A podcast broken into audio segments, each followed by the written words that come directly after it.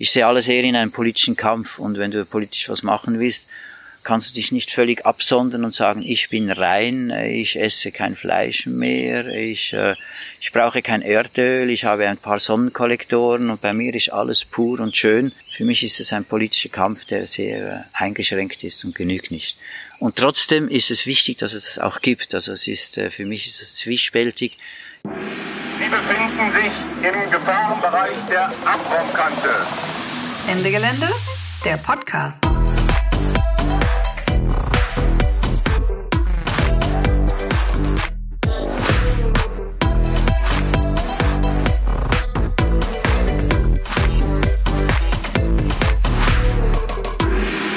Herzlich willkommen zu einer neuen Folge des Ende Gelände Podcast.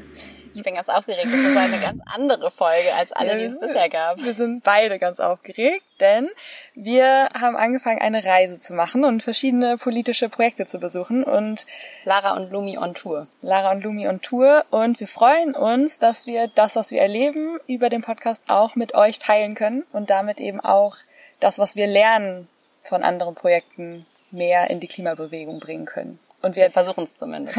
genau, wir versuchen es zumindest. Und wir erzählen heute über das erste Projekt, was wir besucht haben, Longomai. Das ist ein Netzwerk von Kooperativen, das schon fast 50 Jahre alt ist. Und wir haben zwei Wochen auf einem Longomai-Hof in Frankreich mitgearbeitet, mitgelebt, mitgefeiert. Genau, und äh, wir sind schon gar nicht mehr da. Wir sitzen jetzt in einem Wald in Frankreich, an einem anderen Ort, von dem wir euch vielleicht im nächsten Podcast erzählen oder von übernächsten Ort, bei dem wir sind. Wir versuchen immer mal wieder von unserer, weil wir auch wissen, was es für ein krasses Privileg ist, dass wir jetzt hier den ganzen Sommer so rumreisen können. Ähm, nicht um anzugeben, sondern um tatsächlich so vielleicht ein bisschen was davon abzugeben, von krassen Geschenk, was wir irgendwie bekommen haben, dass wir jetzt so rumreisen können. Versuchen wir auf jeden Fall euch noch mehr Folgen auch zugänglich zu machen oder mehr Projekte. Genau, aber jetzt nochmal zu diesem ersten Projekt. Maste Granier in der Nähe von Arles, so zwischen Arles und Marseille, ist einer von diesen Longomai-Höfen. Die gibt es äh, in ganz vielen verschiedenen Ländern. Und wir sind, wir haben uns das als erstes Projekt ausgesucht für unsere Reise und als ersten Ort, äh, weil, warum eigentlich? weil es schon so alt ist. Also das fand ich sehr interessant daran. Ich weiß ehrlich gesagt gar nicht mehr so genau, wann ich das erste Mal davon gehört habe. Das wurden wir ja auch sehr oft gefragt. Wie aber wir darauf, wie wir, wie wir darauf gekommen sind. sind. Ja. Ich glaube, es war so ein bisschen, dass ich weiß, dass es schon so alt ist und dass sie sich selber so als Revolutionäre verstanden haben, als sie angefangen haben und jetzt zu sehen, was daraus geworden ist. Und alleine, dass sie es geschafft haben, 50 Jahre zusammen dieses Netzwerk aufzubauen, ohne sich gegenseitig zu zerfleischen, weil das können wir als Linke ja besonders gut. Genau, deswegen war ich neugierig. Und vor allen Dingen auch dieses Thema Landwirtschaft zusammenzubringen mit politischer Arbeit, die sie auch immer noch darüber hinaus machen. Als sozusagen auch Kampffeld gegen Klimakrise und gegen soziale Ungerechtigkeiten, dieses äh, alternative Landwirtschaft auch. Ja. Genau, wollten wir euch auch nochmal näher bringen. Genau, ich glaube, Klimakrise war natürlich, als es gegründet wurde, noch gar nicht so Thema, aber Umwelt natürlich schon. Genau. Genau, als es gegründet wurde, ist auch ein gutes Stichwort. Wir steigen jetzt nämlich einfach mal ein mit einem Interview, was wir auf dem Hof äh, in Mastic Granier mit zirpenden Grillen im Hintergrund geführt haben mit Peter, der von Anfang an vor langer. Zeit das Projekt mitgegründet hat.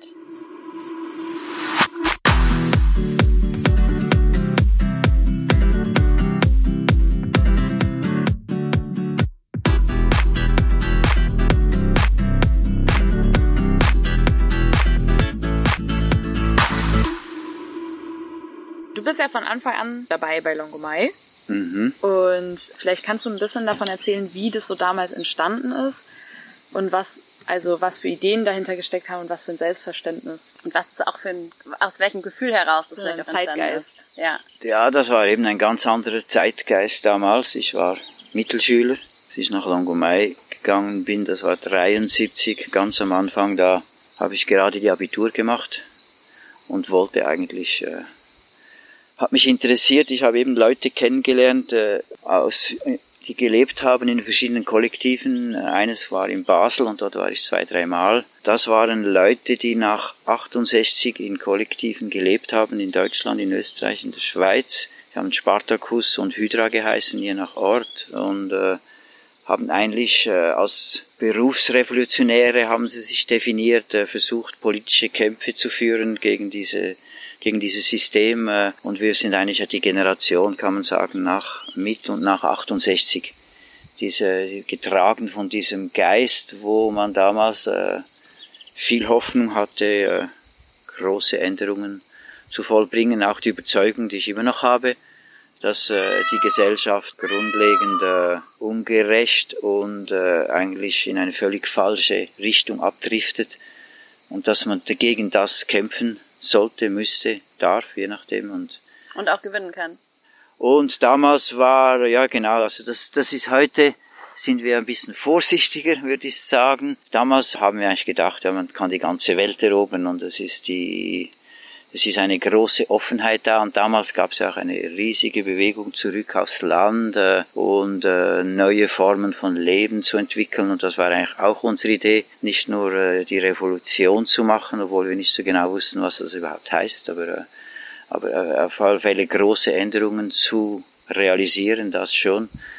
Und dann haben wir äh, damals viele viel gearbeitet Richtung neues Leben, äh, Aufbau von, von Höfen, äh, aber immer in Verbindung mit der politischen Situation auf der Welt. Also eigentlich, da, ich war damals als naiver Städter, klein in einer Kleinstadt aufgewachsen, äh, revoltiert, nicht nur gegen den Vietnamkrieg, äh, aber auch gegen die ganze Ausbeutung Lateinamerika. Ich war damals Taglöhner der dritten Welt, hat man das genannt waren so Organisationen, da konntest du arbeiten gehen, irgendeinem Hafen oder irgendwo und das Geld ging dann für irgendwelche Entwicklungsprojekte in der dritten Welt, äh, um, äh, um zu versuchen, dagegen ein bisschen zu wirken. Und äh, ich war sehr sensibilisiert auf diese Themen und äh, Longomai eben auch. Und der Anfang von Longomai, das war eben Mai äh, 1973. Da bin ich am 1. Mai runtergestoppt mit, jemandem und äh,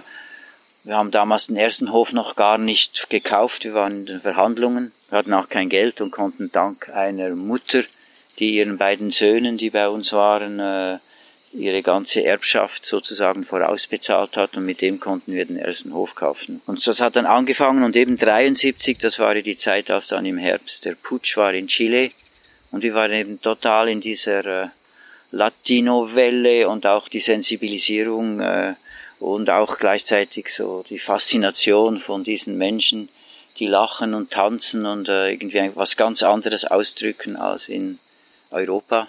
Und das hat uns natürlich auch sehr äh, verführt, kann man sagen. Und damals war dann eben der Putsch äh, und nachdem schon Hydra Arbeiten gemacht hat, mit Leuten aus Chile vor dem Putsch, weil äh, einerseits die Hoffnung war, mit dem Allende ein sozialistisches System aufzubauen. Und äh, gleichzeitig die Befürchtung, wir waren politisch nicht ganz naiv, dass, dass so ein Versuch äh, höchst gefährdet ist wegen CIA, Amerika, Korruption und alles. Und wir hatten leider schon damals, wir waren nicht überrascht, als der Putsch äh, gekommen ist, weil das eigentlich in der Logik des Systems war damals, dass man sowas, der Hinterhof Lateinamerika von, ähm, von, den Nord, von Nordamerika, der, das, die wollten den keineswegs äh, freilassen und, äh, und da haben wir dann eine wirklich große Aktion gemacht in der Schweiz, weil wir in der Schweiz am besten äh, verpflanzt waren. Also wir haben, es waren viele Schweizer bei uns und gleichzeitig äh, denke ich mir, haben viele intelligente Leute bei uns gehabt, die es geschafft haben, dass man eben eine Politaktion macht, wo man nicht nur ideologisch redet, sondern mit dem Ziel, dass man dann ganz konkret Flüchtlinge empfangen kann. Und das Resultat war damals effektiv, dass 2000 oder ich weiß nicht genau, wie viele Flüchtlinge man dann Schluss durch, aber es war ein politischer Kampf äh, gegen den Bundesrat in der Schweiz empfangen konnte. Und die kamen aus? Aus Chile. Chile. Das waren alles äh, Leute, Flüchtlinge aus Chile, äh, haben damals eine Delegation gemacht, um äh, Kontakte aufzuknüpfen äh, und auch äh, möglich, dass man legal oder illegal mit Flugzeugtickets äh, weg abhauen kann, vor allem die Leute politisch gefährdet waren und die gesucht waren. Das war eben in den ersten Monaten der Diktatur äh, noch möglich, weil da noch ein ziemliches Durcheinander war. Und auch weil wir intelligent genug waren, nicht als linke oder linksextreme Gruppe eine Aktion zu machen, sondern wir haben das anders genannt, das war Action Place äh, Gratuite. Und da haben wir viele Leute auch beigezogen, äh, die äh, etabliert waren in der Kirche oder in der Politik, aber die völlig dafür waren, dass man diese Menschen rettet und dass man Empfang, äh, dass man Plätze freistellt für Flüchtlinge. Und das war dann unser, äh, das war unsere erste Aktion und das ging eben sehr mit diesem Geist von damals. Äh, das, da war niemand, da waren alle dafür, dass man das macht. Das hat gar keine Konfrontation gegeben innerhalb von uns. Nein, wir können das nicht, weil wir haben selber kein Geld oder ich weiß nicht was. Das Geld war für uns immer ein Ding, das man organisiert, aber das nicht unsere Ideen beeinflussen sollte. Aber diese, diese Grundidee war ja schon irgendwie in einen Hof oder sozusagen ein Netzwerk von Höfen zu schaffen, wo dann sozusagen auch Landwirtschaft gemacht wird. Du hast ja jetzt schon gesagt, es hing immer, also es war immer auch politische Arbeit und sozusagen das, was gerade akut passiert ist, das Weltgeschehen sozusagen hat eine Rolle gespielt. Aber kannst du nochmal genau sagen, wie, wie ihr diesen Zusammenhang sozusagen definiert habt von Weltrevolution und Kartoffeln selber anbauen, platt gesagt? Ja, also eben der, der Anfang war, dass diese Leute, diese Menschen, die äh, in den Kollektiven in der Stadt gelebt haben und dann schnell mal gesehen haben mit der ganzen äh, reaktionären Entwicklung und auch in der Stadt bist du nicht so frei. Also wenn du Lärm machen willst oder Menschen empfangen willst oder mit Leuten, äh, die vielleicht nicht unbedingt gern gesehen werden, die möchtest du auch bei dir haben und so hast du eben auf dem Land viel mehr Möglichkeiten. Und unsere Idee war keineswegs Bauer zu werden, sondern wir sind zwangsläufig auch in der Landwirtschaft tätig geworden, weil wir eben wir haben das genannt, die äh, verlassene Regionen damals. Es, es gibt's heute viel weniger. Es gab damals richtige verlassene Regionen, verlassene Dörfer in Spanien und anderswo, Brachflächen in groß, in ziemlich großer Menge. Haben wir gesagt, die Staaten sollen doch den Jugendlichen, die revoltiert sind, äh, so Land zur Verfügung stellen und da können die ihr eigenes, eigene Formen von Leben entwickeln, die ihnen passt und eben diese politische und soziale Dimension war für uns viel wichtiger als zu lernen, äh, Kartoffeln anzubauen, was wir dann zwangsläufig lernen mussten, was wir nicht konnten und was wir auch viel falsch gemacht haben und dann halt mit der Zeit gelernt haben, wie man mit dem Land umgeht. Aber unsere Priorität war keineswegs Bauer zu werden, sondern äh, Empfangsstätten aufzubauen in, äh, in verschiedenen, aber eben in verschiedenen Regionen. Wir wollten keineswegs einen Ort machen, wo alles schön ist, wir hatten damals sogar die Illusion eigentlich, dass wir nicht selber verschiedene Höfe realisieren wollten, was wir auch gemacht haben, sondern damals war so eine, eine Offenheit überall, haben wir gedacht, wir, wir mit anderen Menschen zusammentun, wir überall in, in Europa und vielleicht über Europa hinweg dann so solche eben nicht nur Höfe, sondern Pionierdörfer und äh, aufbauen, wo die Leute andere Formen von Leben entwickeln können. Du hast auch, äh, du hast auch schon mal gesagt, so quasi manche Leute sind damals zu RAF gegangen und manche zu Longomai. Kannst du vielleicht noch mal so ein bisschen sagen, wie war denn das Verhältnis zu anderen sozusagen Gruppen, die es da gerade in der Zeit auch so gab oder was, also wie gab es Zusammenarbeit oder wie gab es auch, also was waren noch Unterschiede oder so? Das war gespalten. Also einerseits haben wir uns äh, als sehr intelligente und super starke Gruppe empfunden und dass wir so. Wie viele Leute waren das? 73? Am Anfang waren wir vielleicht 30, 40, aber Ende 73 waren wir vielleicht schon 100. Da sind dann viele, viele Leute gekommen, junge auch. Gerade nach der Ausweisung, Ende 73 gab es eine Ausweisung in Frankreich, die hohe Wellen geschlagen hat. Der Innenminister damals Leute ausgewiesen und äh, das war dann in den Zeitungen und da kamen deswegen dann ganz viele Franzosen vor allem. Wir hatten am Anfang nicht viele Franzosen, die dann aus Solidarität um uns zu helfen, weil Gründungsmitglieder von Longomai 8 die Aufenthaltsbewilligung verlangt hatten damals, sind vom damaligen Innenminister Marcelin ausgewiesen worden. Also Schweizer und Deutsche, die eigentlich. Wir haben dann extra aufgeteilt. Es waren Schweizer, Deutsche, Engländer und Österreicher. Es waren, wir haben extra, weil wir immer international sein wollten und eigentlich auch sind, äh, haben wir das auch von äh, das so verlangt, Aufenthaltsbewilligung, und die haben gesagt, wir sind Linksextremisten und wir kriegen keine und äh, die, die das verlangt haben, sollen abhauen. Wurden ausgewiesen. Das ist dann mit der Zeit äh, zurückgenommen worden. Wir, die Leute konnten dann wieder kommen, aber eine Weile lang mussten sie wirklich weg aus Frankreich. Aber die, die, die Frage, die du gestellt hast, mit, wir waren damals natürlich auch äh, sehr, äh, also kann man angezogen von diesen revolutionären Bewegungen, die Roten Brigaden, die RAF, Frankreich Aktion direkt. Und ich würde sagen, äh, wir hatten das Glück, dass bei uns auch einige Leute eine politische Reife hatten, die ich zum Beispiel überhaupt nicht hätte. Ich hätte, ich hätte, wenn wir, ich wäre vielleicht einfach mitgegangen, wenn man gesagt hat, man muss jetzt gehen, weil ich, weil die haben ja inhaltlich viele Sachen gesagt, die wir auch völlig vertreten haben. Aber wir haben Leute gehabt, die diese Analyse hatten, die, äh, Diese Bewegungen äh, waren von Anfang an massiv infiltriert. Das hat sich dann auch herausgestellt, dass das völlig stimmt und dass wir auch äh, die Analyse, dass die Gesellschaft eine Schweinerei ist, die haben wir völlig geteilt.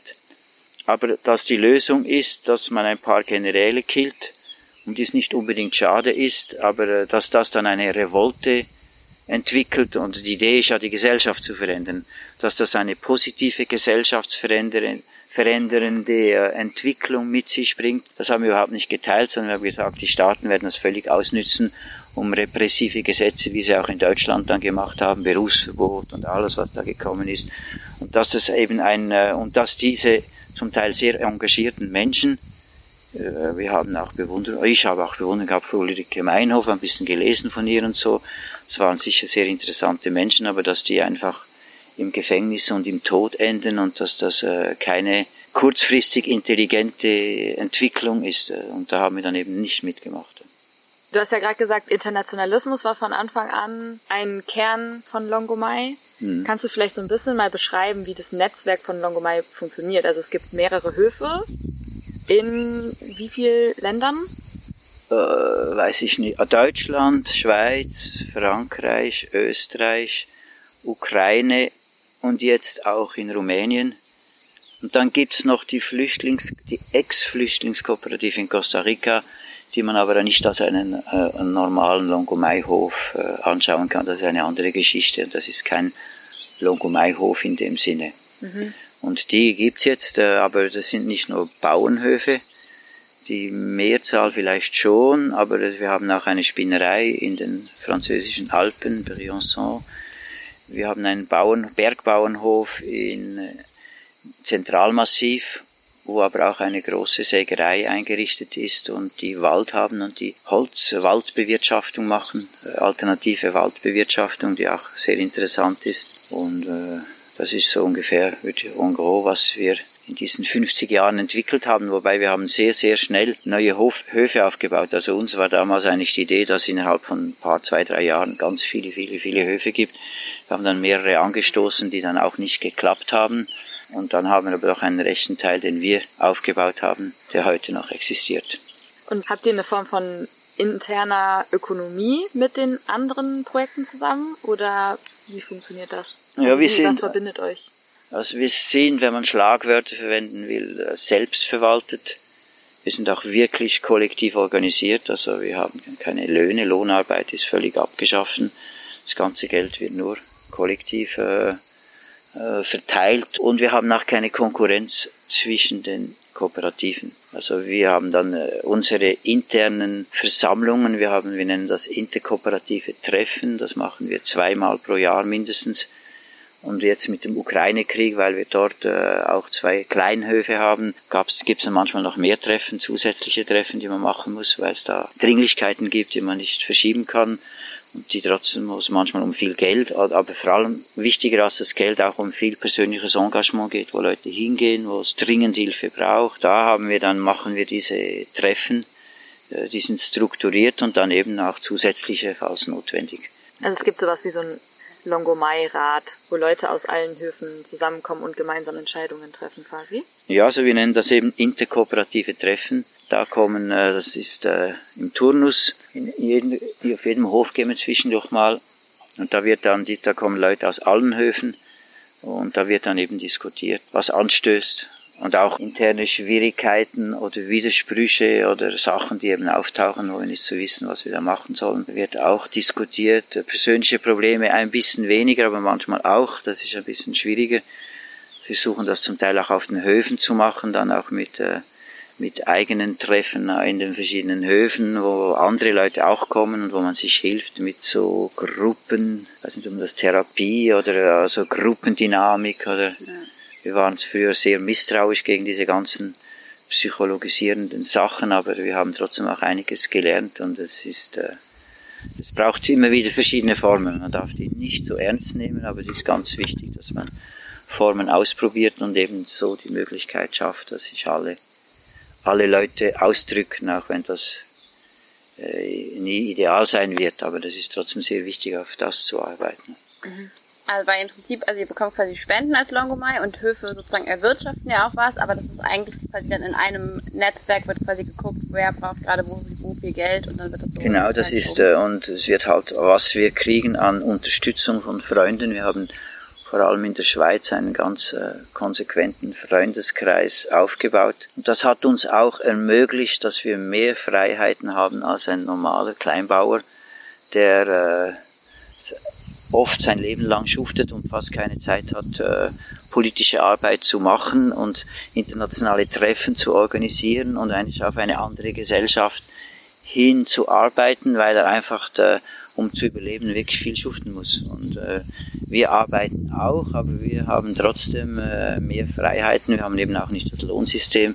Der finanzielle Druck ist weniger groß und dann mit mit der Möglichkeit, dass wir zum Beispiel auch große Investitionen oft eben nicht äh, durch Amortisierung und äh, Geld auf die Seite legen, äh, decken müssen, sondern wie das normalerweise im Kapitalismus stattfindet, sondern dass wir dann halt zum Beispiel, als wir unsere Konserverie neu machen mussten nach 15 Jahren, als sie nicht mehr top war und es doch einiges gekostet hat, ist dann das, wo ihr die Brotaufstriche produziert. Genau, und die ganzen, unsere 30, 40 Konserven, die wir da machen, das ist dann, äh, da konnten wir eben äh, das vom gemeinsamen Topf, haben dann in der Schweiz gesagt, wir wollen unsere Konserverie äh, neu machen, neu aufbauen und haben dann wirklich für das auch Unterstützung gekriegt. Und das sind halt Sachen, die viele Leute die Möglichkeit nicht haben und die wir vorläufig haben. Aber wir wollen aber auch nicht total abhängig sein von irgendeinem Unterstützerkreis, sondern trotzdem auch, äh, wir produzieren auch eigene Sachen. Wir haben auch jetzt die Kenntnis, äh, dass man mit Pferden arbeiten kann.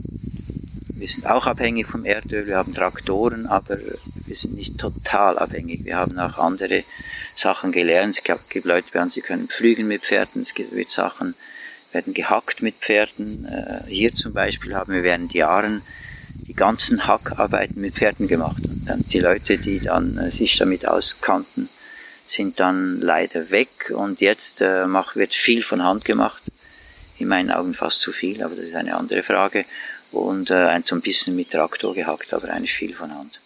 Also eigentlich so ein bisschen versuchen, doch noch innerhalb des Kapitalismus sozusagen so ein paar Sachen wie zum Beispiel Spenden oder Förderer sind ja sozusagen wichtig, also die Strukturen des Kapitalismus auch ein bisschen nutzen, aber eigentlich natürlich auch gegen den Kapitalismus anarbeiten und sich aber auch so ein bisschen rauslösen mit so einer Form von Selbstverwaltung. Also so ein ja. bisschen vielfältiges Verhältnis, also ist ja logisch zum Kapitalismus. Wir leben in diesem Widerspruch, wir leben in einem kapitalistischen System, wir verkaufen Produ unsere Produkte auch auf Märkten und ich finde das wichtig. Ich bin, ich bin, ich teile nicht die Idee von einer totalen Autarkie, Autarkie. Ich sehe alles eher in einem politischen Kampf und wenn du politisch was machen willst, kannst du dich nicht völlig absondern und sagen, ich bin rein, ich esse kein Fleisch mehr, ich, äh, ich brauche kein Erdöl, ich habe ein paar Sonnenkollektoren und bei mir ist alles pur und schön. Für mich ist es ein politischer Kampf, der sehr eingeschränkt ist und genügt nicht.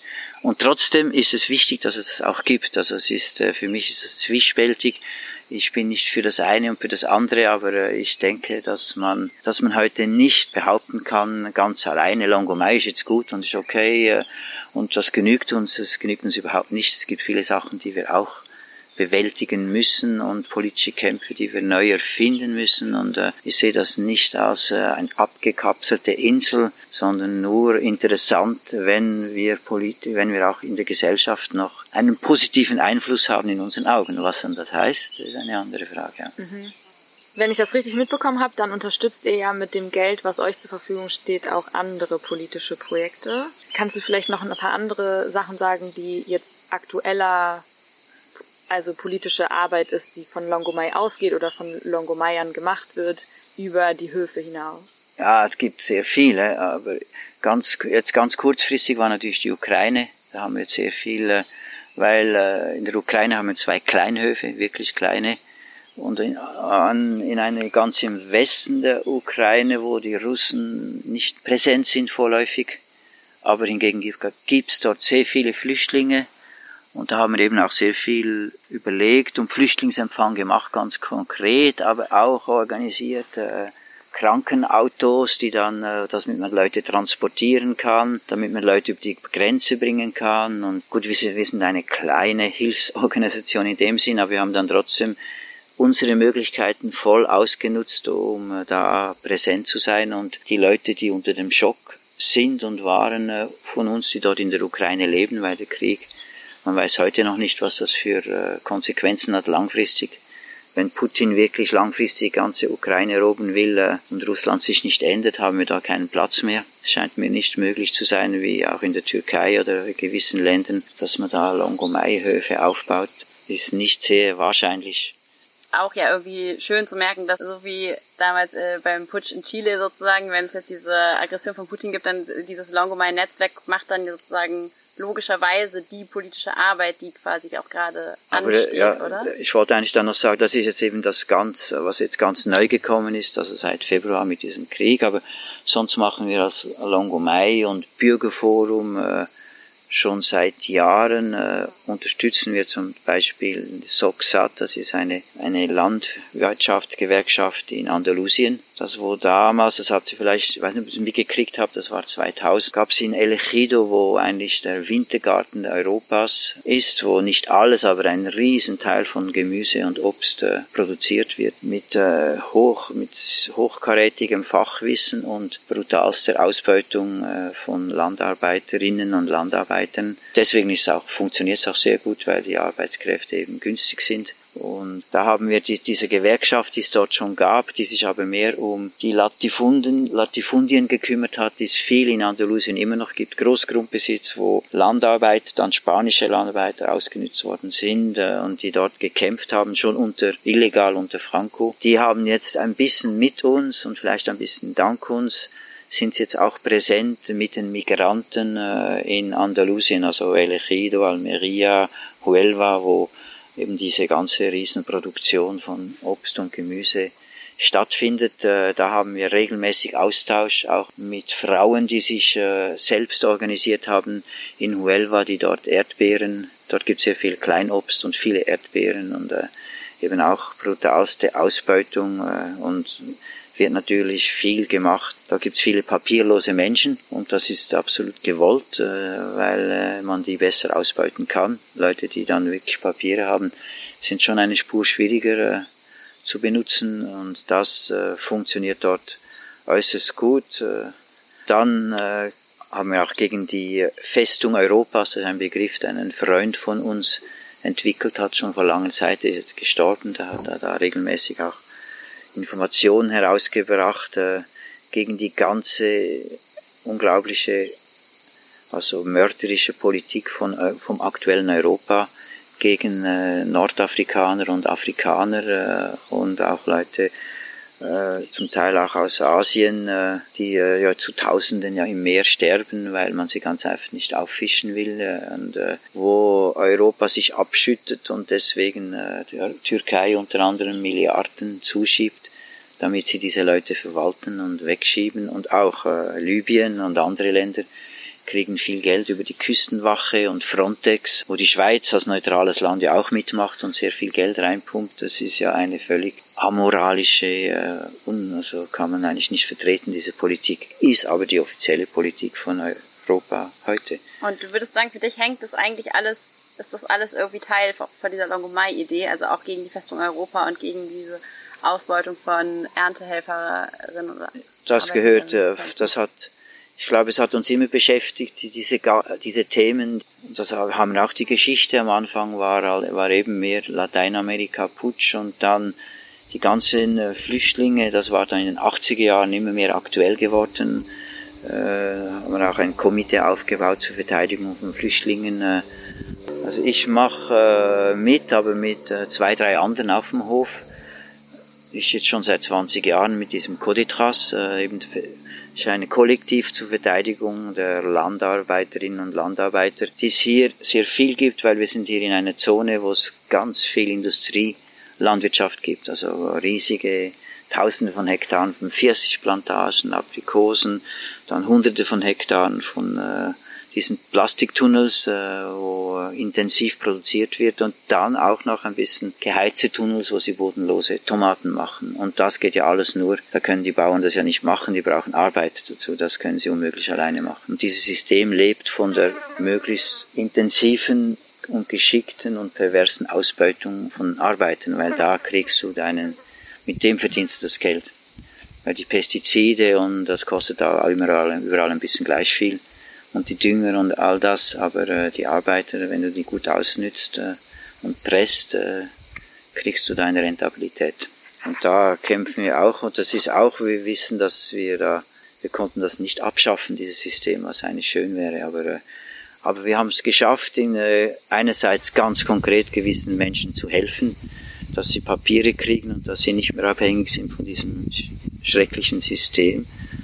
Und dann auch, was uns aber genauso wichtig ist, wir sehen uns nicht, wir sind nicht das Rote Kreuz, dass man eben auch politisch diese Diskussion äh, möglichst breit führt und Oppositionen aufbaut dagegen. Und, aber es gibt äh, in unserer Geschichte haben wir schon sehr viel verschiedenste Aktionen gemacht. Zum Beispiel, als der Jugoslawienkrieg war, haben wir damals äh, ein Netzwerk aufgebaut für freie Journalisten und zwar da waren dann eben aus den ganzen verschiedenen Teilen Jugoslawiens, ob es Kroatien, Slowenien, äh, Serbien, egal, da haben Journalisten mitgemacht, die haben wir unterstützt. Das waren eben dann antifaschistische und antinationalistische Journalisten, die sehr gute Arbeit geleistet haben. Das hat auch ein paar Jahre hat das, äh, war das wichtig und hat das angedauert. Und würdest du sagen, dass es eigentlich immer beides braucht? Also jede Gruppe oder jedes Netzwerk sollte, also jetzt bei dem Tomatenbeispiel zu bleiben, sollte eigentlich immer beides machen, also gegen die falschen ausbeuterischen Tomaten quasi kämpfen politisch und quasi die eigenen Tomaten anbauen? Oder würdest du sagen, also sozusagen ist auch okay, wenn Leute nur das eine oder nur das andere machen? Oder, oder wie siehst, wie guckst du da persönlich drauf? Also für uns ist natürlich essentiell, dass wir hier Tomaten haben, weil wir in einer Gegend sind, wo das gut wächst. Und äh, wenn wir keine eigenen Tomaten essen könnten und in den Supermarkt das kaufen müssen, das wäre sehr bitter. Das wollen wir auch nicht. Und wir kaufen eigentlich sozusagen auch überhaupt kein Gemüse, produzieren das alles selber. Das ist für uns schon eine Identität, die wichtig ist. Aber eben gleichzeitig kann man nicht äh, damit die Augen schließen. Äh, auch man redet heute viel von alternativer Landwirtschaft, von diesen Gemüsepaketen und alles, was das gibt, was zum Teil interessante Initiativen sind, die wir zum Teil auch mitmachen und unterstützen. Aber äh, gleichzeitig darf man nicht die Augen davor verschließen, dass wir überhaupt mit dem das System nicht, nicht verändern können. Das heißt, es braucht andere Ideen und es muss weitergehen als nur, äh, als nur eine gesunde Produktion für dich selber. Das ist sehr egoistisch in einem gewissen Sinn. Das ist zwar okay, aber wenn man nur das im Kopf hat, ist man eigentlich ein, ein egoistischer Kleinbürger. Also. Oder ein Kleinbauer. ja, oder ein egoistischer Kleinbauer. Ja. ähm, wie finden denn die Leute hier drumherum das? Also ich meine, in so einer dörflichen Struktur, zumindest soweit ich weiß, ist es jetzt nicht immer unbedingt so, dass so fremde Leute aus der Stadt sehr willkommen sind. oh, das stimmt überhaupt nicht. Das wird jetzt bei uns meinst du? Nein, nein, es ist ein Gerücht. Aha. Also, dass wenn man sich neu ansiedelt in einem, in einem eher dörflichen oder also genau so kleineren Strukturen, dass Leute jetzt nicht unbedingt so offen sind. Und dann seid ihr auch noch Linksradikale und der Staat findet euch nicht gut. Das hat ja wahrscheinlich am Anfang nicht geholfen, um mit den Nachbarn sich gut zu verstehen. Oder wie? Ja, wobei wir waren sehr, also haben zum Teil lustige Ideen gehabt. Also wir waren, haben unsere Radikalität nicht unbedingt versteckt, aber wir haben auch nicht, wir sind auf den Markt gegangen und haben gesagt, wir sind Linksextremisten, weil das bringt ja nichts, sondern wir haben gesagt, nein, wir, wir bauen das und das an und man könnte vielleicht das und das zusammen machen und äh, natürlich Sachen, die eben äh, auch ethisch korrekt sind. Äh, ganz am Anfang von Longomai, da war eben das Gerücht, wir sind Linksextremisten und das war ja auch mit der Ausweisung ein bisschen. Dann haben wir äh, in, ich weiß nicht, ob es 3 oder 74 war, in der Kirche von Limon, das ist das kleine Dörfchen, zu dem wir gehören, eine Kirche, die normalerweise leer steht, haben wir eine Mitternachtsmesse organisiert. Mit einem, mit einem Pfarrer, den wir, den wir kennen, der viel mit uns zusammengearbeitet hat. Und äh, also wo wir richtig Ave Maria gesungen haben und äh, eine, also eine echte Mitternachtsmesse gemacht. Und nachher haben wir ein großes Fest gemacht bei uns. Das hat dann, wir haben ja Freunde gehabt in Focalquier, also in diesem Kleinstädtchen nebendran. Und die, die sind dann gekommen und haben gesagt, und das war, haben wir eigentlich sehr lustig gefunden, jetzt verstehen die Leute überhaupt nichts mehr, oder? Wir sind doch eigentlich Linksextremisten und jetzt machen die eine Mitternachtsmesse. Und äh, wir haben also nicht lustig gemacht über die Kirche, wir haben das äh, durchgezogen, äh, eben äh, ganz wie eben und mit einer eine schöne, mit, mit Musik und allem, was dazugehört. Und wir tun gerne Verwirrung stiften um den Leuten zu verunmöglichen, dass sie uns allzu schnell in eine Schublade schieben. Ah, das sind Linksextremisten ideologisch sowieso komisch und weiß nicht, kann man nichts machen. Äh, Leute haben auch gesagt, ihr seid eine Sekte, weil wir zum Teil auch äh, aufgetreten sind, äh, vielleicht eine Spur zu selbstbewusst und zu frech oder keine Ahnung, aber hat uns auch gefallen. Also wir haben da aber das und das hat uns, wir haben dann auch bei den politischen Aktionen eben Intelligenz gehabt, dass wir nicht äh, uns in den Vordergrund gedrängt haben mit einer Ideologie, sondern mit konkreten inhaltlichen Sachen, zum Beispiel der Kampf gegen die Trockenheit 1976 haben wir eine europäische äh, Aktion gemacht äh, gegen die Trockenheit, wo wir überall in Frankreich hier, also hier waren wir noch nicht, aber in, in Forcalquier Stroh und Heu gesammelt haben, selber gemacht haben und dann das nach Norwegen oder in andere Länder, wo die Leute überhaupt nichts mehr zum Futtern hatten und die Tiere abschlachten mussten, um das da hinzubringen. Und da haben wir halt dann mit Leuten zusammengearbeitet und da ging es dann mehr um das inhaltliche System und äh, haben uns auch nie äh, in der Schweiz, äh, haben wir gesehen, es gibt äh, liberale Leute, die eigentlich offiziell in einer rechten Partei sind, aber die völlig interessante Meinungen vertreten und die zum Beispiel äh, für den Empfang von Flüchtlingen sind, die äh, mit der Aktion, die auch Longomai unterstützen, eben als etwas, das nicht ins äh, kapitalistische System passt und das eigentlich sagt, dass das eben, dass das ungerecht oder überhaupt äh, unverantwortlich findet, das System und das eigentlich geteilt haben, dass das System viel zu weit geht und eigentlich gefährlich ist und das, und wir haben dann auch das immer sehr ausgenutzt, Leute, die ideologisch eigentlich nicht auf der gleichen Linie sind, und gesagt, mit denen machen wir gemeinsam das und das und das und das äh, hat dann verhindert, dass man uns allzu schnell äh, abtun kann und sagen, ja, die sind eben so, okay, da machen drei Prozent der Leute mit oder ein Prozent und die anderen sowieso nicht. Äh, und wir, das, wir wollen uns auch nicht immer abgrenzen gegen alle Menschen, weil äh, alle Menschen sind nicht äh, Schweine und obwohl wir eben an einem System mitmachen, das völlig verrückt ist eigentlich und die Leute das mehr oder weniger bewusst trotzdem teilen, weiß ich. Aber eben sie sind auf der persönlichen Ebene kannst du oft Kontakte haben mit Menschen und mit ihnen diskutieren und wir überlegen uns immer auch mit unseren, wenn wir Anlässe machen und Leute einladen und so, dass man probiert, äh, Brücken zu bauen, also dass man Leute, die eigentlich, äh, die wir eigentlich sympathisch finden, dass wir die versuchen auch inhaltlich ein bisschen näher an Sachen zu bringen, die uns beschäftigen, äh, an die, wo die, wo sie nicht unbedingt dran sind, aber weil eben wenn du dich sektiererisch benimmst, äh, hast du keine Chancen, Bewegungen auszulösen. Also ich, äh, ich habe mich gerade gefragt, am An also am, als es angefangen hat, da war der ja so ein bisschen Staatsfeind und wurde sogar ausgewiesen. Und so, wie ist denn heute das Verhältnis zum Staat? Hat sich das, das hat sich ja wahrscheinlich verändert? Ja, hat, wir sind natürlich in Frankreich, kann man nie sagen, waren wir ein sogenannter Staatsfeind, aber unbedeutend, weil äh, wir hatten ja nie eine nationale Präsenz in Frankreich. Wir sind ja bloß äh, fünf Kooperativen hier in Frankreich, haben allerdings einen Freundeskreis mit Kollektiven und Freunden, der viel größer ist und das ist sehr für uns sehr wertvoll. Und das erlaubt uns auch manchmal Sachen in einem größeren Rahmen durchzuziehen. Aber äh, in der Schweiz hingegen haben wir eine Weile lang eine sehr starke Präsenz gehabt. In den Medien und so. In den ersten Jahren sind wir hochgejubelt worden als Leute, die roden statt reden, hat's geheißen und so. Und wir haben das natürlich das voll ausgenutzt und waren auch äh, nicht sehr. Geld war uns, wie gesagt, äh, war interessant, da konnte man Sachen aufbauen. Aber wir haben uns damals, äh, weil das einfach war, massiv verschuldet und hatten dann eine Pressekampagne in der Schweiz, an denen wir während Jahren herum gekämpft haben, um unseren Schuldenberg wieder aufzulösen. Das hat dann sehr lange gebraucht, haben wir aber geschafft. Und äh, haben aber, das hat uns aber nie gehindert, unsere politische Arbeit weiterzuführen. Und ich würde auch sagen, ein bisschen selbstkritisch, äh, diese Pressekampagne war für mich gar nicht unbedingt nur negativ weil es hat uns ein bisschen in einen realistischeren Rahmen zurückgezwungen, äh, wenn wir die nicht gehabt hätten. Hätten wir uns vielleicht so verschuldet, dass wir dann wirklich völlig bankrott gegangen wären. Also, weil wir waren relativ sorglos auf dieser Ebene und äh, wir muss, äh, muss auch, wir haben auch viel selber lernen müssen. Wir, wir waren immer sehr überzeugt von dem, was wir machen. Ich finde es eigentlich immer noch gut, was wir machen.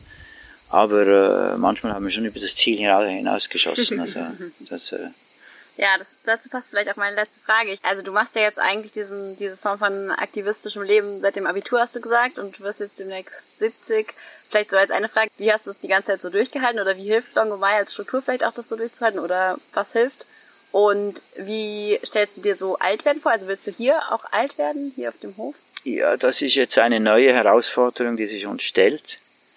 Was wir mit den Alten machen in Longomai, ist auch die ganze Diskussion, wir nennen das auf Französisch la Transmission, die Übertragung, wir nennen das auf Deutsch, dass man äh, ja die Übergabe sozusagen von dem, was du gemacht hast, an Junge, die vielleicht das gar nicht wollen und vielleicht einfach ganz andere Sachen machen wollen und viele Sachen gar nicht unbedingt passt oder, äh, oder dem kritisch gegenüberstehen. Und das ist nicht immer einfach, das äh, zu leben. Und äh, aber äh, es ist für mich eine neue, interessante Herausforderung, äh, wie das weitergeht, wie wir auch äh, mit den Alten oder mit uns selber jetzt umgehen. Also wir überlegen uns da auch selber Möglichkeiten und Strukturen, aber ob wir da wirklich äh, Alternativen aufbauen können, fähig sind dazu, es ist auch nicht so sicher, weil Alte zu pflegen ist nicht so einfach und äh, auch nicht unbedingt immer attraktiv und äh, das ist eine, und müssen wir uns auch selber in die Hand nehmen und überlegen, wie wir das wollen und wie wir mit dem Tod umgehen. Das sind alles Fragen, die jetzt näher kommen. Wir haben ja auch schon mehrere Todesfälle gehabt und äh, haben jetzt auch ganz eben eine Anzahl von Leuten, die irgendeinmal sterben werden und äh, dass man das nicht äh, ignoriert und dass man das lebt, ist auch äh, ein neuer, eine neue Herausforderung. In einem multigenerationellen Projekt jetzt, am Anfang waren wir bloß Junge, da war das, war für uns das gar keine Frage, die Alten. Aber was würdest du sagen für dieses sozusagen aktiv bleiben oder in aktivistischen Strukturen auch leben, ein Leben lang sozusagen, was, was hat dir dabei geholfen, so bisher? ich finde einfach, man darf sich selber nicht verleugnen. Äh, es ist, äh, und das Alter ist effektiv eine Sache, die, die mich jetzt auch beschäftigt. Äh, ich kann nicht mehr das Gleiche machen, als als ich 40, 50 Jahre alt war.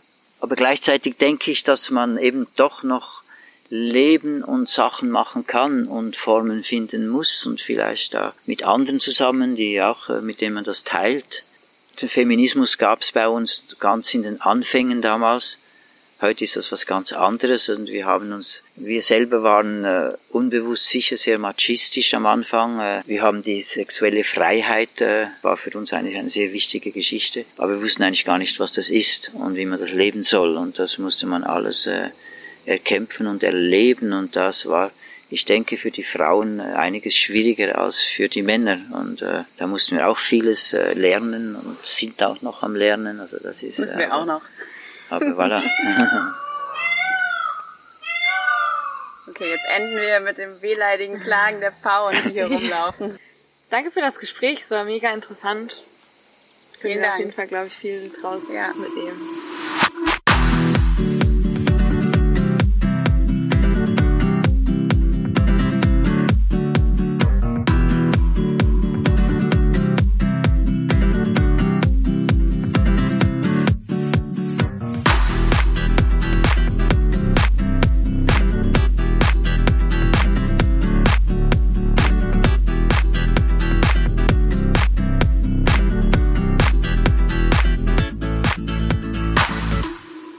Okay, das war der Eindruck über, wie wurde es gegründet, wie funktioniert das alles, wie ist das Netzwerk. Aber jetzt mal, Lara, wie sah denn unser Alltag da aus? Ja. Oder also, wie sieht der nicht nur unser, sondern auch der Alltag der Leute, die da leben auf Maste Granier? Als Berufsrevolutionärin stehst du halt morgens um acht auf und äh, gehst Unkraut ernten. Unkraut ernten vor allen Dingen. Ja, also es ist schon auch äh, Teil sehr diese körperliche Arbeit am Vormittag. Genau, also es gibt halt, also auf dem Hof, wo wir waren, wir können ja immer nur von dem Master-Granier-Hof berichten, wo wir waren. Es gibt ja ähm, unterschiedliche Projekte. Genau, aber da war eben sehr viel ähm, Gemüsegarten, Tomaten, tolle Tomaten. Großartige Tomaten. Zucchini, Auberginen. Und natürlich auch tolles Obst, was da so wächst. Diese Feigen, Ja. Aprikosen. Genau, also eigentlich der Alltag besteht daraus, Feigen. Äh, Bisschen distracted. Zu viel an Obst gedacht. Zum Frühstück erstmal Feigen pflücken vom Feigenbaum und einen Kaffee trinken und dann, bevor es viel zu heiß wird, in den Garten gehen und Unkraut jäten und Tomaten ernten, nicht andersrum. Oder halt in der Konserverie diese Brotaufstriche und macht, glaube ich, noch verschiedenste. Ja, kon ja unterschiedliche Konserven. Konserven. die dann halt auf dem Markt verkauft werden. Und ich, sie machen auch äh, Nudeln selber, die auf den Märkten, also in Marseille und in Arles und in, ich weiß gar nicht, noch in Avignon? Nee, aber auch so verkauft werden. Und da haben sie halt so ein bisschen ihr ökonomisches Standbein. Also einerseits Selbstversorgung aus dem Gemüsegarten und auf der anderen Seite äh, Verkauf von selbstproduzierten Lebensmitteln, aber halt eben eher halt so eingemachte. Was halt dann in der Sachen. Praxis auch heißt, Leute müssen zweimal die Woche um 5 Uhr morgens aufstehen, um zum Markt zu fahren zum Beispiel. Das Genau. haben wir jetzt nicht gemacht. Das haben wir nicht gemacht. Ähm, genau, dann gibt es halt Kochen für alle, diese Kochdienste, wo Leute sich dann einfach eintragen und das fand ich, das fand ich eigentlich mit das Niceste. So, du kannst so das Gemüse im Garten ernten und dann kannst du dir schon überlegen, was du damit kochst und dann kochst Ja. du damit. Und am Anfang fand ich es auch, waren wir so, uff, jetzt hier für die 20 bis 30 Leute. Du weißt auch nie so ganz genau, wie viele Leute es eigentlich sind, zu kochen, aber dann hat es auf jeden Fall richtig Spaß gemacht. Ja, und sie machen schon auch, also es gibt schon noch andere so Sachen, also es gibt Leute, die sich halt eher fürs Brotbacken verantwortlich fühlen, Leute, die halt eher sich für die Konserverie verantwortlich fühlen, Leute, die sich, Bienen, die Honig machen, gibt es auch. genau, es- oder die äh, die Flinter Crew, die sich nur um die Traktoren und die ganzen Maschinen Die gekümmert hat. Reparaturarbeiten. Zum ja. Beispiel, also es gibt ja auf so einem Hof immer viel zu tun.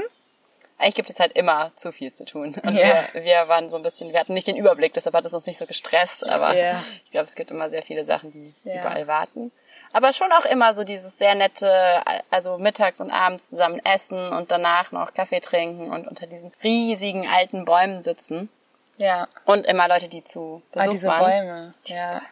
Und dieses Mikroklima, was da geschaffen wurde, das fand ich auch so beeindruckend. Also, dass es wirklich abends auch abgekühlt ist und morgens irgendwie frisch war und so ein ganz anderes Gefühl als im Sommer in der Stadt sein. Auch wenn es tagsüber sehr heiß ist und natürlich man morgens um 10 schon keine Lust mehr hat, im Garten irgendwas zu jäten und einem alles aus dem Gesicht läuft. Genau, es muss halt, ne, wir waren im Juli da und es ist in der Chor, das muss man natürlich auch noch dazu sagen, es ist so eine, So eine Steppe. ja, eigentlich, die letzte Steppe Westeuropas und es, wird noch so bewässert. Mit einem ausgetüftelten, schon richtig alten Bewässerungssystem. Es gibt schon seit mehr als 100 Jahren, ne, dass da so Leute Kanäle gebuddelt haben, um die Felder zu überhaupt Landwirtschaft möglich zu machen, damit es nicht eine, eine Wüste ist.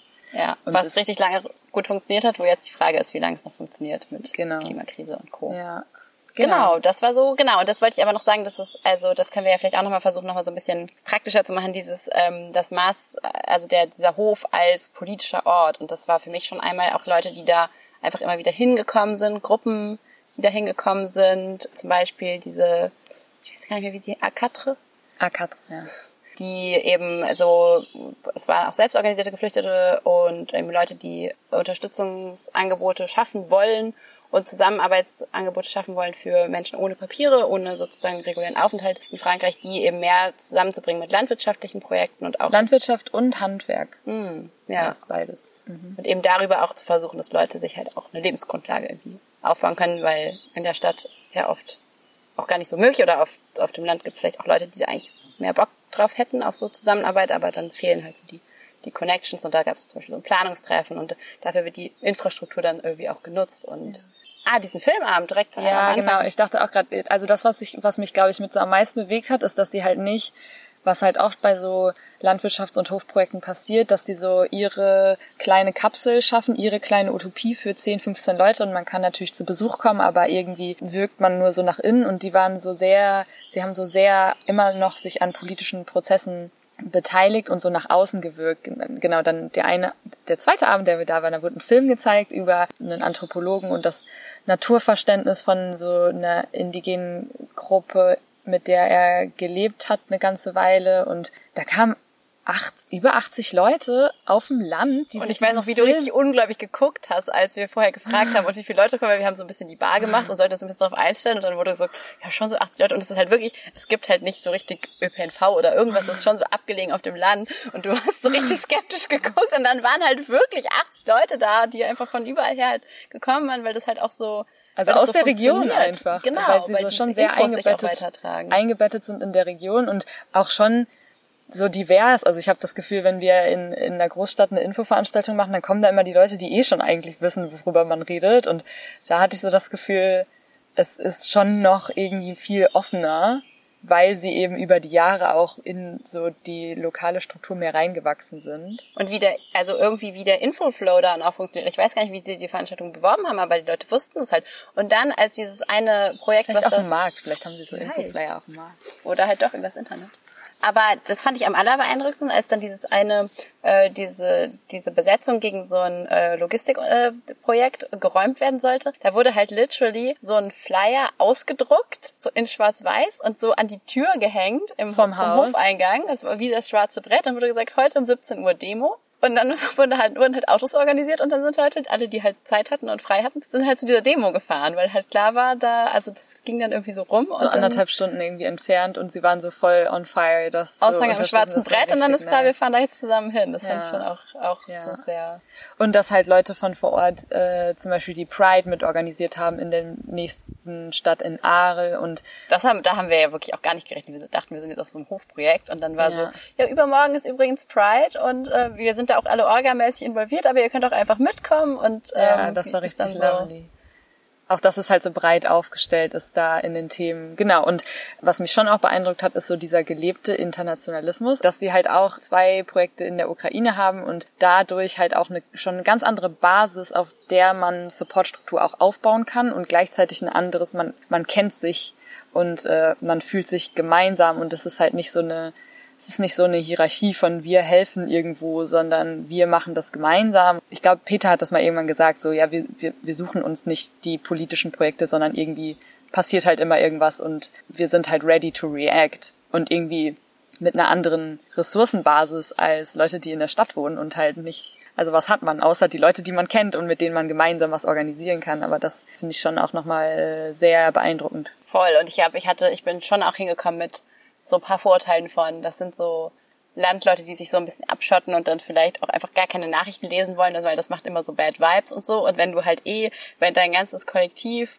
halt Höfe in der Ukraine hast, hat, so, dann musst du dich nicht aktiv sozusagen dir suchen, sozusagen dich über die Weltlage zu informieren, sondern du bist direkt davon betroffen von diesem Angriffskrieg, weil das halt Teil, es greift halt Teil deines Kollektivs an und genau, Leute waren ja dann auch dort und haben auf den Höfen unterstützt und eben dann gibt's extra Sondermeetings, um zu gucken, wie kann man denen irgendwie noch mehr Unterstützung anbieten und so. Es ist so, es betrifft dich halt direkt und das fand ich, glaube ich, irgendwie, weil so ist es ja eigentlich auch. Also halt, dass es halt ein politischer Ort ist als Teil von, ja, in so einem internationalistischen Verständnis von die Welt ist halt tatsächlich connected. Ja, genau, es ist halt so eine Gegenstruktur gegen Staat, wie Staat funktioniert und wie also Beziehungen zwischen Staaten funktionieren, ist halt so Beziehungen zwischen Menschen. Menschen, die einander wichtig sind. Und das was war, was ich auch richtig schön fand, weil ich mich gefragt habe, wie machen die das? Also wie etablieren sie in dieser, also ich glaube insgesamt gibt es so 200 Leute, die so auf Mastigraniehöfen so fest wohnen insgesamt, ungefähr. Auf ne? so Longomaihöfen, ja. Ja, auf Longomaihöfen, genau. Und ich habe mich gefragt, wie die das schaffen, dieses Togetherness, Gemeinschaftsgefühl herzustellen. Und es ist so, dass wenn Leute sich entscheiden, dass sie Teil von Longomai werden wollen, dass sie dann eigentlich angehalten sind, sich alle, Pro also alle Projekte mal zu besuchen und dann eine Weile zu leben, mit dem Bewusstsein, dass sie dann da Leute kennenlernen und dass man sich anfreundet und das ist auch immer so, zum Beispiel, also in dem, es gibt auch einen Hof in Deutschland, In Mecklenburg-Vorpommern. U den Uhlenkrug. Und da war das dann so, die, die brauchten halt Support beim Holzmachen oder so. Und dann haben die das halt quasi, haben die so einen Call-out gemacht. Und dann kamen halt 10, 15 Leute von allen äh, anderen Longomai-Höfen und haben da halt gemeinsam mit denen eine Weile Holz gemacht, weil das gebraucht wurde. Und äh, diese gegenseitige Unterstützung und das dadurch auch immer wieder die Gemeinschaft erneuern und äh, zusammenführen. Und so, das fand ich irgendwie richtig nice. Da hatte ich auch so das Gefühl, da können wir aus der, in der Klimabewegung auch voll draus lernen, dass es gut ist, nicht immer in einer Orga zu sein vielleicht, sondern immer mal wieder erstens in eine andere AG zu gehen, also wenn man jetzt innerhalb von Endergelände denkt, oder es bringt ja auch mit sich, dass man immer wieder was Neues lernen kann, dass man immer wieder mit neuen Menschen ist, aber vielleicht auch dieses, wie bauen wir Brücken zwischen Bewegungen, ist auch voll gut, wenn Menschen aus der Klimabewegung sich anderen Bewegungen anschließen und dann man auf einer anderen Basis irgendwie, auf einer anderen Beziehungsbasis gucken kann, wie man das zusammenführen kann. Und natürlich, dass du nicht immer alles mit allen absprechen musst. Also jeder Hof hat ja schon auch seine eigene Ökonomie, also sozusagen seine du hast quasi deine Kernfamilie, deine Kleinfamilie von so 20 bis 30 oder in anderen Fällen 100 Leuten auf einem Hof, die auch ihr ganzes Geld teilen. Kernfamilie, ja. Und die ja schon sehr den Anspruch haben, auch also sozusagen selbstständig irgendwie leben zu können. Aber genau, wenn es größere Geldsummen mal braucht oder eben Hilfe, dann bist du, hast du halt eine deine Großfamilie mit all den anderen Höfen sozusagen, die hast du halt auch. Und das, das so ein bisschen mehr zusammenzudenken. Ja. Aber würdest du sagen, Lumi, also so Leute können da einfach, sollen wir jetzt sagen, alle Leute fahrt doch mal auf so einen auf so einen Longomai-Hof in Mecklenburg-Vorpommern oder in Südfrankreich oder oder wo ihr so Lust drauf habt und besucht das mal und arbeitet da so mit. Also ich würde sagen, ja, also ich glaube, sie wünschen sich schon, dass man vielleicht vorher eine E-Mail schreibt, aber es Oder anruft, weil auf die E-Mail wird vielleicht auch nicht geantwortet. Es Genau, und gleichzeitig ist es schwierig und es gibt auch Leute, die eine Awareness dafür haben, dass sie ihre E-Mails nicht beantworten und das deswegen vielleicht auch nett ist, wenn Leute einfach vorbeikommen. Aber an sich würde ich sagen, um sich mal ein bisschen mit den Menschen zu verbinden, die halt was aufbauen oder auch aufgebaut haben und zu sehen, dass das auch was ist, worauf wir unseren Aktivismus auch aufbauen, ist ja also so ein bisschen wie, dass es das Wendland gibt in Deutschland und da ganz viel Räume geschaffen wurden, aus denen heraus auch die Klimabewegung wachsen konnte. Ich glaube, das ist äh, wahrscheinlich sehr heilsam, aber es ist natürlich schon auch ein Ort, wo viele Leute, die da sind, sehr busy sind. Es ist, hat eine hohe Fluktuation und dementsprechend, vor allen Dingen, glaube ich, wenn man alleine hinfährt, ist es so, so ein bisschen eine Frage, wie wie schnell und einfach man so Anschluss findet vielleicht. Es wird auf jeden Fall einfacher sein, wenn man Französisch kann. Ja. Ähm, Also auf den Höfen in Frankreich. Ich glaube, in der Schweiz wird wahrscheinlich Schweizerdeutsch gesprochen. Auch. das ist ja noch viel schwieriger. Aber bestimmt auch Französisch. ja. Aber in Frankreich genau, auf jeden Fall die Pläne und so. Ah, das haben wir noch vergessen. Genau, es gibt halt auch so gemeinsame Pläne halt irgendwie, wo Aufgaben verteilt sind. Das ist halt alles Ja. auf Französisch. Ja. Aber so insgesamt würde ich schon sagen, es ist inspirierend und natürlich haben wir nicht alles verstanden. Also diese ganzen Strukturen und wie ein Ort funktioniert, das versteht man, egal mit welchen Sprachkenntnissen man da ist, nicht innerhalb von zwei Wochen. Dafür muss man irgendwie länger da sein. Wir haben auch Aber- nur den einen Hof gesehen. Also Genau, und wir überhaupt. haben nur den einen Hof gesehen, aber ich würde schon sagen, es lohnt sich einfach mal, sich das anzugucken und zu sehen, wir sind nicht alleine. Es gibt einfach schon Leute, die seit Jahrzehnten für eine gerechte Welt für alle kämpfen. Und das machen die halt schon. Also da habe ich mich schon sehr verbunden gefühlt mit. Und die, was ich so von, von Peter und seiner Frau und so auch mitbekommen habe, oder was er, glaube ich, auch so ein bisschen von anderen Höfen erzählt oder was so generell der Spirit ist, also kann ich jetzt natürlich auch wieder nur vom Master Granier sagen, aber es sind halt Leute, die machen das schon richtig lange, die wissen auch, sie brauchen eigentlich Input sozusagen, sie, sie haben Bock auf neue Leute, sie haben auch Bock, neue Sachen zu lernen. Und Bock auf Besuch auch und Leute, Voll. die halt erzählen von anderen Formen von Aktivismus oder so, ja. Und genau, also ich glaube, Longomai-Leute haben es auch auf dem Schirm, dass sie wahrscheinlich so ein bisschen so das ähm, gesetteltere auch sind oder so und auch ähm, sind ja auch total im, im Austausch mit französischen Anarchos, die da nochmal ganz andere Vibes reinbringen zum Beispiel, aber auch so queer-feministische Vibes oder so da noch so mit reingeben, ist, glaube ich, was, was es irgendwie das voll brauchen kann und wo Leute aber voll offen sind für, hatte ich das Gefühl. Ja, das hatte ich auch das Gefühl. Und was ich schon auch sehr empowernd fand zu sehen, ist, dass, also sie haben ja nie so eine naive Vision von Autarkie gehabt oder so. Sie wussten immer, das ist ein Leben in Widersprüchen und, aber wir versuchen, also es ist trotzdem ein Versuch und auch ein zum, also teilweise erfolgreicher Versuch, sich selbst Produktionsmittel zu schaffen und anzueignen. Insofern, dass sie halt zumindest einen Teil ihrer Nahrung selber produzieren können und sogar zu Und es schmeckt richtig geil. Es das schmeckt richtig Brot ist richtig geil. geil. Die Tomaten. Ich kann eigentlich Ah. keine Tomaten mehr essen, seitdem ich da weg bin. So, ey, Im Supermarkt, ich gucke mir die an und denk so, äh. Ja, und aber eben auch mit dieser Konserverie und dass die Konserven, die da produziert werden, halt auch auf allen anderen Höfen konsumiert werden, genauso wie es in dem anderen diese Spinnerei gibt und äh, in dem anderen Hof und Dann haben sie so ein Partnerprojekt, von dem sie Wein bekommen. Dann hatten sie dieses Bier geschenkt bekommen von diesem anderen Partnerprojekt. Ja, also es genau. gibt so voll den, Delikatessenaustausch. ja, aber es war, also es hat ja schon einen sehr großen Teil dessen ausgemacht, was man, also es waren nicht so, die Kräuter, die du oben drauf streust, sind halt von deinem Balkon, sondern es ist schon ein ganz, ganz anderes Ausmaß. Also darin auch zu sehen, dass das eine Aneignung von Macht ist, weil es damit, also natürlich sind sie nicht unabhängig von der Welt drumherum, aber sie sind weniger abhängig als wir, die in der Stadt sitzen und eigentlich außer unserem Computer und das Geld, was wir haben, mit dem wir uns Essen kaufen können. Also, ne, das, auch das, damit sind wir so abhängig.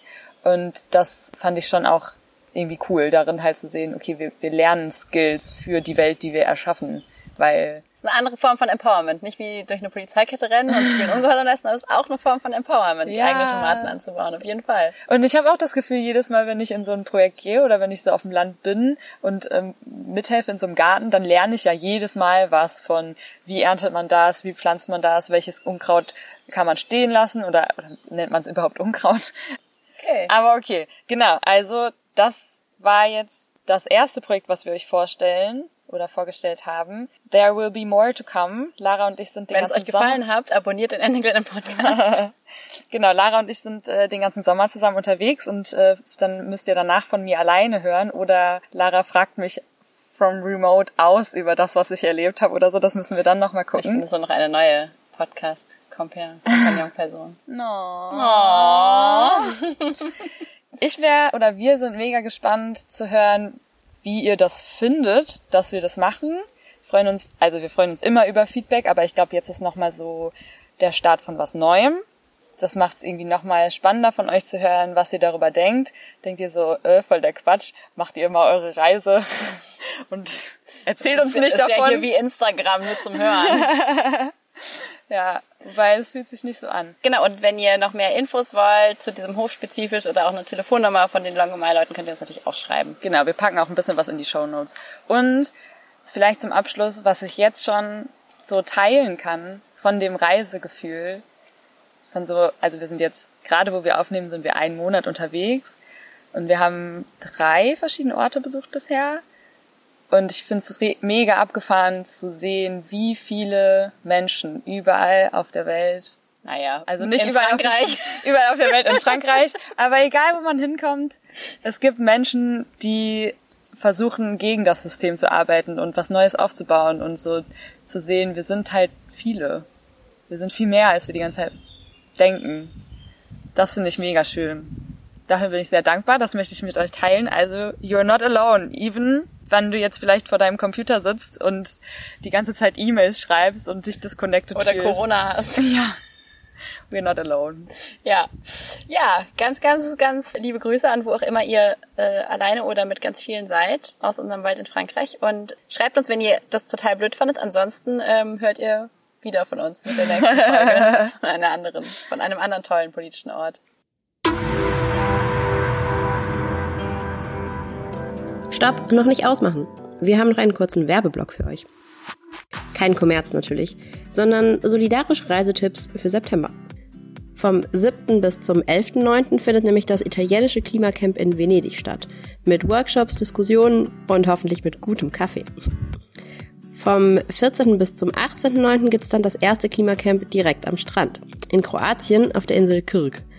Dort soll nämlich auch ein LNG-Terminal gebaut werden und dagegen müssen wir natürlich dort chillen, äh, demonstrieren. Also wenn ihr spontan noch Zeit und Lust habt auf noch mehr Klimabewegung diesen Sommer, dann kommt doch nach Kroatien oder nach Italien. Lumi und ich werden übrigens auch da sein und vielleicht machen wir euch sogar eine Podcast-Folge dazu. Die Infos zu den Camps findet ihr natürlich in den Show Notes. Sie befinden sich im Gefahrenbereich der Abraumkante.